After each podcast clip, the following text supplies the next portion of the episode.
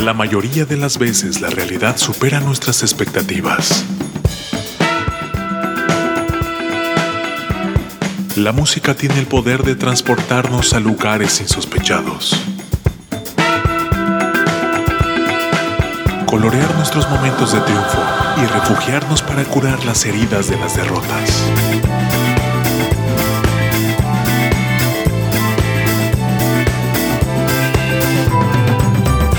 ¿Cuántas veces escuchamos a alguien decir que en la música nueva no hay nada bueno, no hay nada bueno, no hay nada bueno?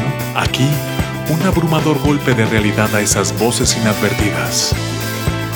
Irresponsable TV presenta en entrevista con Jorge Vaca. Jorge Vaca. Muchachos, bienvenidos a través de Irresponsable TV. Gracias por sintonizarnos. Qué bueno que están por este rumbo y bienvenidos sean todos ustedes. Nuestras redes sociales, muy fácil, está como arroba Irresponsable TV en todas ellas. Y tenemos nuestra versión de podcast en Apple Music, Spotify y Amazon Music, donde pueden escuchar esta entrevista y todas las que estamos haciendo.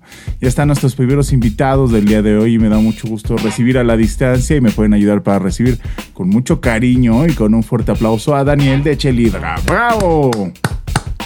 ¿Qué onda? ¿Cómo están?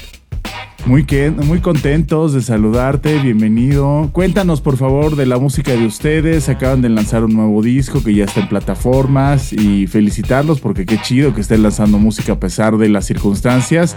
Y muy pronto este fin de semana también lo están presentando, ¿no? Sí, así es.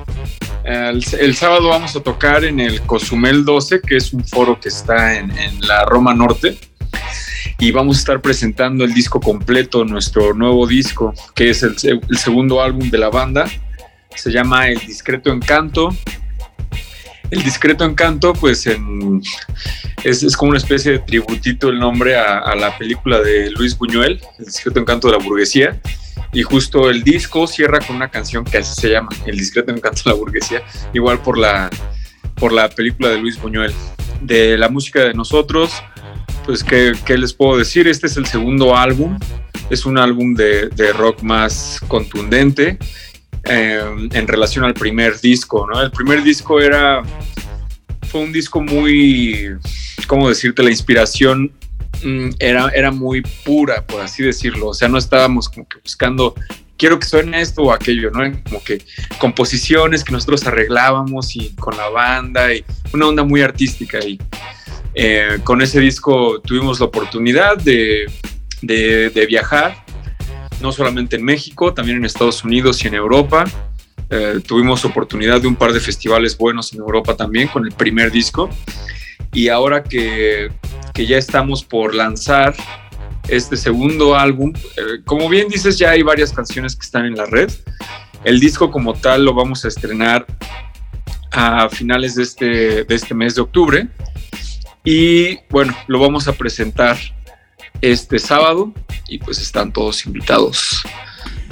Musicalmente siento que en esencia principalmente son rock, pero eh, fluyen por muchas cosas y de repente por momentos tranquilos y por momentos muy viscerales, ¿no? En su sonido.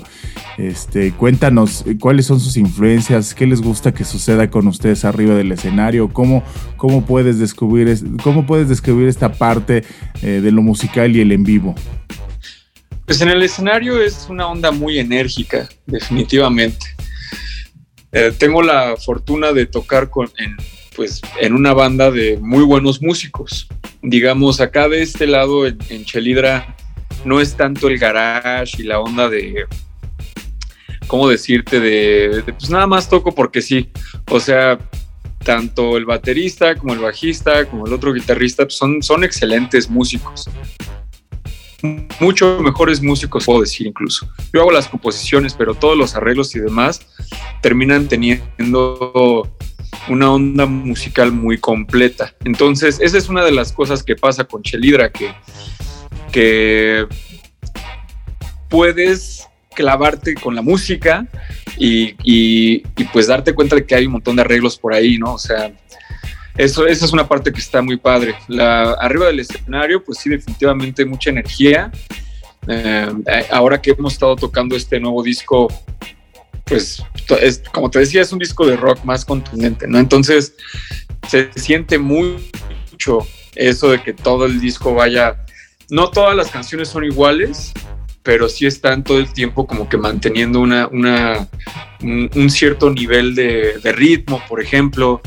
Eh, por ejemplo, en este disco no hay una baladita que tú digas, ay, la baladita, ¿no? O sea, en el primer disco sí teníamos canciones así de que orquestación y que, y pues alguna baladita por ahí, así.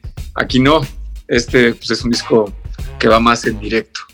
Entonces eso, ahorita eso es lo que se refleja mucho en el escenario Daniel, ¿qué te gustaría que sucediera con el proyecto a corto o mediano plazo? ¿Cuál sería un sueño a cumplir? ¿Alguna colaboración? ¿Algún escenario? ¿Algún festival? ¿Viajar? ¿Cuáles son como pues estas metas a cumplir a corto plazo? ¿Cuáles son los sueños para ustedes? Pues mira, como te decía hace un momento, con el primer disco nosotros nos fuimos para Europa, tocamos en Inglaterra, tocamos en Polonia, tocamos en Estados Unidos. Entonces, tanto así como salir de México, ahorita no tenemos planes, la verdad. Em, sí tuvimos invitación para ir a un festival en, Inglaterra, pero pues digamos que la cuestión de la pandemia hace todo un poco más complicado. Entonces, hay varias cuestiones ahí que, que revisar porque no nos iban a pagar, por ejemplo, todos los viáticos. O sea, era para que nosotros pusiéramos también la mitad y todo eso. Entonces, ponle que sí es, sí facilita mucho que te pongan la mitad de todo, pero pues la otra mitad no es nada, nada sencilla, ¿no? Entonces, esa es una, es una cuestión que torna el proceso de salir de México un poco más complicado. Entonces, definitivamente queremos hacer ahorita las cosas en México queremos centrarnos mucho para este disco en, México, de festivales, pues claro que siempre hay festivales que quisiéramos tocar. Y de hecho también nosotros estamos como parte de la organización de un festival que se llamó Mexican Summer y ahora se va a llamar Mexican Autumn.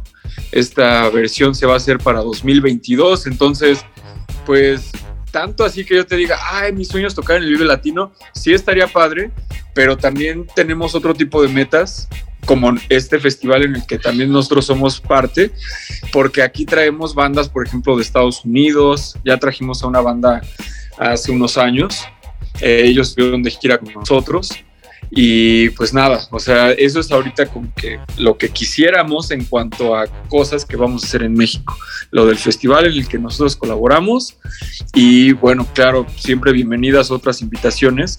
Eh, el hipnosis, no sé, o sea, hay varios festivales que están súper chidos. ¿Cómo los localizamos? Eh, ¿Cómo los perseguimos? ¿Y cómo estamos al tanto de ustedes? ¿Qué otras cosas nuevas vienen en plataformas? Por favor, invítanos y antójanos para que no perdamos la oportunidad de visitarlos en sus sitios y en todas sus redes.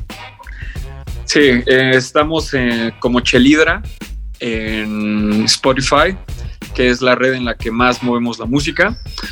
Entonces ahí nos pueden escuchar. Y bueno, si tienen Apple Music, si tienen Deezer, si tienen, no sé, Prime Music o cualquiera de estas otras, también estamos ahí como Chelidra. Eh, redes sociales, estamos como Chelidra Oficial en YouTube, Instagram y Facebook. Pero bueno, igual en estas redes si ponen Chelidra, eh, les va a aparecer la banda distintamente. Qué chingón. Te mando un abrazo fuerte. Muchas gracias por estos minutitos a la distancia. Que venga mucho éxito, que la presentación del disco se ponga espectacular y que vengan muchas cosas y muchos viajes y mucha fiesta para Chelidra. Claro que sí, y pues te esperamos ahí en mi Josmel. Eh, buenísimo. Muchas gracias, Daniel. Ahora pues. Abrazo y, saludos al resto de la banda. Y muchachos, no se olviden de suscribirse a través de nuestras redes sociales, a Robbie Responsable TV, y escuchen nuestra versión de podcast en Apple Music, Spotify y Amazon Music. Cuídense mucho, mi nombre es Jorge Vaca y acá andamos. El futuro nos alcanzó. La inteligencia artificial está presente en toda nuestra toma de decisiones. El algoritmo ha sido colocado como un proveedor de la verdad absoluta, administrando qué es lo bueno y lo malo para ti. La última esperanza es defender el más grande idealismo de la juventud. La irresponsabilidad. Porque no se es joven si se es responsable.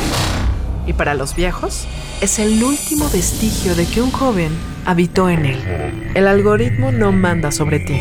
Ser irresponsable es tu más grande poder, que no le permite a ninguna corporación encajarte en un estereotipo cuantificable. Irresponsable TV. Música del mundo para el mundo. Disponible en Facebook Live, YouTube, Instagram, Twitter, Apple Music, Spotify, Amazon Music.